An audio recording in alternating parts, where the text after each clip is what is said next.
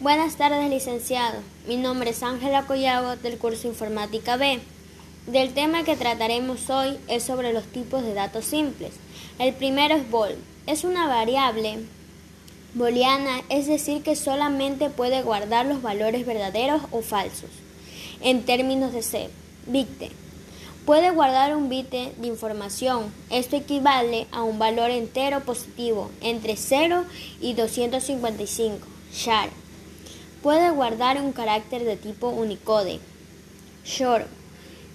Guarda valores numéricos enteros, pero su rango es menor a varía desde menos 32,768 hasta 32,767.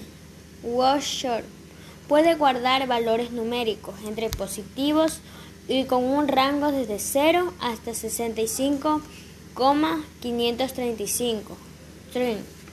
Este tipo nos permite guardar cadenas.